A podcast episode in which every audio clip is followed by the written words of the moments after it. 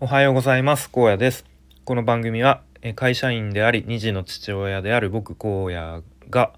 会社に依存せず人生の選択肢を増やせるように日々試行錯誤する様子や僕の頭の中の思考を発信するそんな番組です。えっと今日のテーマはプロのウェブデザイナー目線での Kindle 表紙制作のアドバイスみたいなちょっと長いタイトルになってしまいそうですけれども、えっと、先日このスタイフでもお話ししたんですけれども、えっと、ココナラの方でですね Kindle の表紙デザインやりますみたいな僕のサービスがですね、とまあ不思議なことにというか、まあ、見事見事というか、えー、購入していただきました。はい、で今ですね、まあ、ちょうどそのお客さんとやり取りしたりなんとなく、えー、デザイン進めているんですけども、まあ、僕自身そのここならでお仕事を受注してでそれを、えー、納品までやるっていうのが、まあ、初めての経験なのでで、まあ、ちょっといろいろとこう仕事の進め方とか、まあ、あとその実際デザインについてのフィードバックとかもあのもらいたいなという思思ったので思っていたのでで僕が以前受講していたスクールですね Web クリエイター育成スクールスラッシュの、えっと、講師の方にちょっともしお時間あの会えばあのちょっとお時間取ってもらえませんか？とちょっと相談したところ快くあの OK してもらえてもらってですね。で昨日の夜にあのまあオンラインでちょっといろいろとお話を聞きました。アドバイスをもらえましたね。でなんかそのスクール卒業してからもなんかこういう風にまあ、こういう関係でいられるのはすごいいいなと改めて思ったんですけれどもはい。なので、ま、まあ、もしねそのこれから Kindle 出版考えてる方とか、まあ、とは別に出版とかする予定ないけど、まあ、なんかその Kindle のストアで Kindle 本を買ったりとか、まあ、今まで買ったことある人とか、まあ、なんかちょっとこうなんだろう視点が変わるかもしれないので、まあ、何か参考になれば、えー、幸いです。はい、ということでいや、ちなみにそのスクールの講師の方は、まあ、プロのウェブデザイナーウェブクリエイターなんですけれども決してその Kindle の表紙表紙デザインというなんだろう領域に関してはこう特にこう詳しいっていうわけではないんでまあその前提でえ聞いていただければと思います。はい、でいくつか、まあ、僕の中であのポイントあなるほどなと思ったのまあ5つあるので順番にお話ししてみたいと思います。でまず1つ目ですね。でまあそのデザイン単体で見るんじゃなくてその Kindle ストアの中にこう並べて当ててみるということですね。うん、でまあどうしてもまあ僕もそうやっちゃってたんですけどその、まあ、依頼されたデザインをただただその単体でこう作ってあれやこれやとこういろいろ工夫工夫というか、うん、作業してたんですけど、まあ、そうではなくて一旦その Kindle ストアっていうねこういろんな、えー、書籍書籍というか、うん、いろんな、えー、Kindle 本が並んでる中にこうちょっと当ててみてで例えば全体的にちょっとこの色が多いからあえて違う色にして目立たせてみるとかあとは全体的にこう表紙に文字テキストが多いから、まあ、あえてこう写真をこうデカデカと使ってちょっとインパクトを狙ってみるとか、うん、なんかそういうことをしたらどうですか？っていうアドバイスがありましたね。はい、で2つ目ですね、まあ、ちょっと1つ目とこう重なるところもあるんですけど今度はあのカテゴリーという観点で視点で考えた時にそのまあ出版しようとしてるカテゴリーまあいろいろと当てはまるカテゴリーがあると思うのでその中で、まあ、さっきと同じようにこう実際にその他の Kindle 本の中に自分が今作ろうとしてるデザインを当ててみて、うん、でまあ同じようにこうちょっと他と違う色にしてみたりとかえー、まあ、テキストが全体的に多かったらあえてこう写真をバンと使ってみるみたいな、まあ、そういうふうにこうなんですかね。こう Kindle 本っていう大きい市場の中でいかに差別化するかみたいな。いかにこうポジションを独自のポジションを取るかみたいな。なんかそういうことなのかなというふうに思いましたね。はい、で3つ目ですね、まあ、これは結構仕事の進め方みたいな感じのアドバイスですがあの提案型で進めるということですね。でまあお客さんからこういろいろとねなんとなくこういう感じにしてくださいとかこのこの画像この写真を使ってくださいみたいなでタイトルはあのこれにしてくださいみたいなまあいろいろとこう要望というか依頼が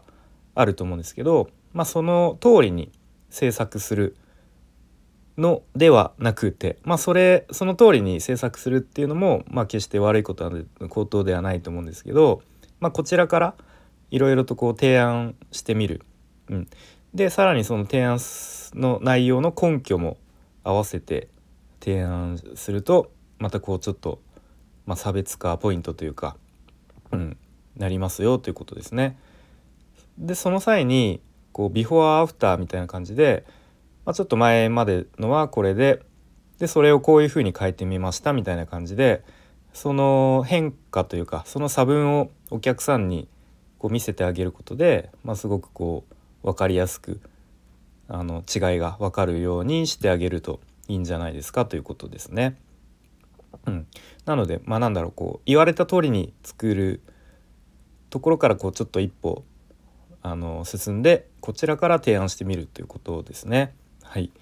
で4つ目ですね。完成して納品する時にも根拠を説明するっていうことで、まあ、これもちょっとさっきの3つ目の提案と似てるんですけれどもまああのー、最終的に完成して、まあ、お客さんにこう納品する時にまあ全てのデザインについてでこうちょっとした小さい変更点とか修正点についても、まあ、なぜそういうデザインになったのかなぜこうここが変わったのかっていうのをちゃんと根拠を説明するのが大事じゃ大事じゃないですかということですね。うん、でその説明がもしなかったとするとこうちょっとした変更点とかがあった時にお客さんにとってもしかしたらあれ？なんかここちょっと前と変わってるなみたいな、うん、でも特に説明ないとんななんで変わったのかなみたいな。もしかしたらこうちょっとこうなんだろう疑問が生まれてしまうみたいなこともあるかと思うので、まあ、そういうふうにちょっとした疑問がなくなるように、うん、ちゃんとお客さんに納得してもらえるように、えー、ちゃんとこう根拠を全て説明するということですね。まあ、これも差別化の一つでよりお客さんの満足度が高まるのかなというふうに思いました。はい、で最後5つ目ですね。とちゃんと本文の原稿に目を通すということですね。まあ、これはなんか僕今回あのそのお客さんからあのまあ、その Kindle 本の中身です中身の原稿をいただいてあの目を通してで本当に内容素晴らしかったので、まあ、ちゃんとあのすごいいい内容ですねっていうこともお伝えしたんですが、うんまあ、そんな感じで、えー、ちゃんと原稿も読んででお客さんがその Kindle 本で何を伝えたいのかっていうことをちゃんとこちら側も把握するということがすごい大事ですよね。うん、でそれによってもしかしたらそのお客さんから依頼されたタイトルよりももっとこう適切なタイトルがあるかもしれないし、うんまあ、それによってこちらからこういろいろ提案ができそうですよね。うんまあ、もしかしたらこうそういうここならとかでサービス出品してる人の中には、まあ、その中身とかこう読まないで、まあ、デザインする人もいるかと思いますしまあそれ自体は決してあのそういうやり方で悪い悪くはないと思うんですけど、うん、やっぱりそこも差別化ポイントとなると思うんですよね。そのちゃんと中身の原稿まであの読む、まあ、それによってねすごい時間もかかるしなんだろうそういう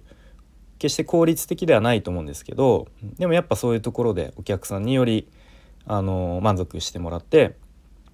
でまた結果的にリピートしてもらったりとかあとは他の方の紹介につながったりとかっていうことが、えー、あるんじゃないですかという、まあ、そういうアドバイスでしたね。はい、ということで、えー、今日はですねえっ、ー、となんだっけプロのウェブデザイナー目線ででの Kindle 表紙制作のアドバイスを、まあ、僕が実際、まあ、こんなアドバイスをもらって、まあ、それをもとにまたちょっと進めていきたいなというまあなんかまさにこう 現在進行形というかホットな話題を話してみました。はい、えー、最後にちょっとお知らせをさせてください。でもうお知らせ聞き飽きたよ知ってるよという方はこの辺で「いいね」をポチッと押してくれたりとかコメントをしてしていただけるとすごく嬉しいのでよろしくお願いします。えー、お知らせとしてはスタイフで、えー、こんな企画をやっています。えー、荒野ちょっと話そうやと題して、えー、僕荒野が、えー、皆さんのお話を聞きますよというものです。で具体的には僕が壁打ち相手になったりとかあとはちょっとしたお悩みとか愚痴なんかをあの 僕でよければ聞きますよというものです。はい、で基本的に URL 限定の、えー、クローズドな環境場所でやろうと思うのでで特に収録して配信とかも考えてないのでお気軽に、えー、ご利ごご利用というかご相談ごご連絡いただければと思います。よろしくお願いします。あで、えー、もし興味ある方はスタイフのレターやあとはツイッターでつながっている方はツイッターの DM で直接ご連絡ください。よろしくお願いします。えー、ということで今日も最後までお聴きいただきありがとうございました。荒野でした。バイバーイ。